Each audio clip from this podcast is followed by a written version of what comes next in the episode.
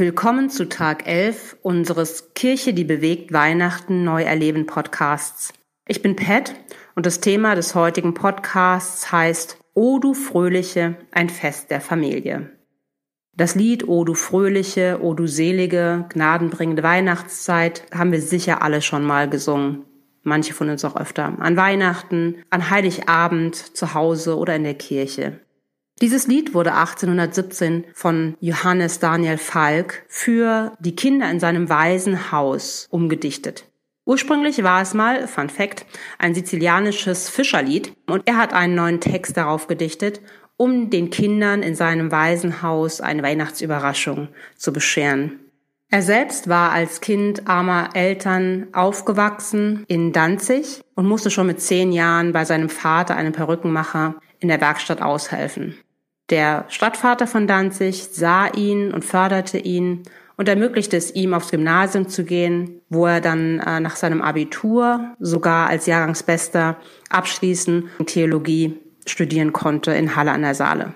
Der Stadtvater von Danzig, ein väterlicher Freund offensichtlich für ihn, gibt ihm mit, wenn mal ein armes Kind an deiner Tür klopft, dann denk dran, dass auch du mal ein armer Junge gewesen bist.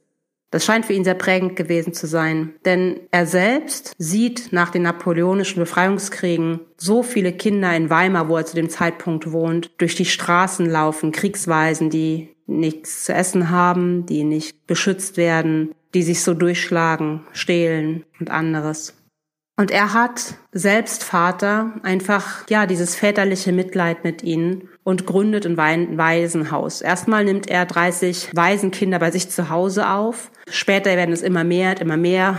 Ja, er wird auch von seinem Vermieter tatsächlich rausgeschmissen dann, weil der das nicht so gut findet, so viele Leute in seiner Wohnung wohnen zu haben. Und gründet dann wirklich ein Waisenhaus und er ernährt sie nicht nur, sondern er ist wirklich auch Vater für, für die Kinder. Zu dem Zeitpunkt, also ihr müsst euch vorstellen, es ist um 1820 rum, ist er bekannt für seine gewaltfreie Pädagogik. Ne? Also was, was man zu dem Zeitpunkt auch gar nicht kennt, dass man ein hilfloses Kind aufnimmt und dann nicht missbraucht für Arbeiten und andere Dinge, sondern ihn, sie behandelt wie Kinder eben, denen man Gutes tun möchte.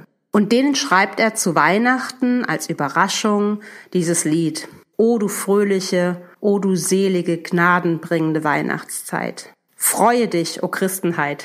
So endet die Strophe.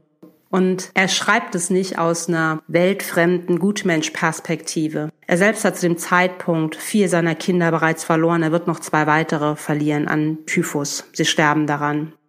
Und anstatt mit seinem Gott zu hadern und hart zu werden in seinem Herzen und sich über die Ungerechtigkeit zu grämen, wird er eben für viele andere Kinder Vater.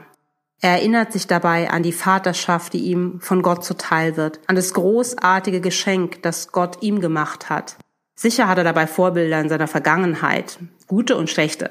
Weiß nicht, wie zu sein eigener Vater zählt, aber er hat auch viele Lehrer und Förderer, väterliche Freunde, die ihm einfach ermöglichen, diesen Weg zu gehen. Und er hat Gott, an den er sich hält und den er preist und dem er dankbar ist für die Möglichkeiten, die er hat. Und an dem er sich orientiert in seiner eigenen Vaterschaft, so wie er Vater ist für diese Kinder. Er adoptiert sie also in einer Art und Weise, wie das zu dem Zeitpunkt total ungewöhnlich ist. Wenn du dir überlegst, was eine Adoption bedeutet, die Annahme eines Kindes, die Annahme von jemandem, der unter ganz anderen Umständen groß werden würde, vielleicht gar nicht groß werden würde, mit einer Adoption oder einer Pflegschaft ermöglicht eine Familie, einem Menschen einen komplett neuen Lebensweg, eine komplett neue Perspektive. Stellt euch vor, wie in so einem Disney-Film. Ihr seid ein Kind, verlassen, einsam, wie es heute immer noch welche gibt, bedroht, missbraucht, Vielleicht schleifst du auf der Straße, vielleicht wühlst du im Müll, um dein Essen zu finden und tust andere Dinge, die ein Kind nicht tun und sehen sollte. Und dann kommt jemand und nimmt dich auf in seiner Familie. Du hast von einem Tag auf den anderen eine sichere Umgebung, ein Bett, in dem du schlafen kannst. Du schläfst in einem Bett ein und du wachst in demselben Bett wieder auf. Du wohnst in einem schönen Zimmer. Du wohnst in einem Schloss. Du hast immer genug zu essen. Wenn du morgens aufwachst, sind deine Geschwister da und wollen schon mit dir spielen und ihr geht raus in den Garten, in den großen Schlossgarten. Deine Familie ist liebend. Die Leute, die dich aufgenommen haben, wollen die Eltern sein und freuen sich über dich und fördern dich in dem, was du kannst und sehen, wozu du fähig bist, dein Potenzial und geben dir, ich weiß nicht, Musikunterricht oder erlauben dir eine bestimmte Sportart zu spielen, wo du vorher keine Zeit für Sport hattest, weil du um dein Überleben gekämpft hast. Stell dir diese Situation vor. Das ist im Endeffekt das und besser, was geschehen ist, als Gott seinen Sohn gab, seinen leiblichen Sohn gab, als Jesus geboren wurde, das feiern wir an Weihnachten, starb und auferstanden ist. Seitdem können wir Kinder Gottes sein, seitdem können wir Teil von Gottes Familie sein. Und so wie meinem Beispiel eben oder auch für die Kinder, die bei Johannes Falk aufgewachsen sind, von einem Tag auf den anderen die Perspektive völlig gewechselt hat, sie völlig neue Möglichkeiten hatten. So ist es auch, wenn du zu Gottes Familie gehörst, wenn du plötzlich nicht mehr dadurch limitiert bist, woher du kommst, welche Bildung du hast, welchen sozialen Hintergrund du hast, in welchem Land du geboren wurdest. Diese Limitierungen gibt es dann einfach nicht mehr. Du kannst immer noch nicht, wie das adoptierte Kind in dem Beispiel, machen, sagen und tun, was du möchtest. Aber deine Möglichkeiten sind ganz andere, mit einer ganz anderen Perspektive und nicht mehr in der Weise limitiert, wie sie vorher waren. Ja, da kann man sagen, freue dich, o oh Christenheit, hast gut getroffen. Es sind noch 14 Tage bis Weihnachten. Heute ist ein guter Tag, um sich vom Glauben beschenken zu lassen.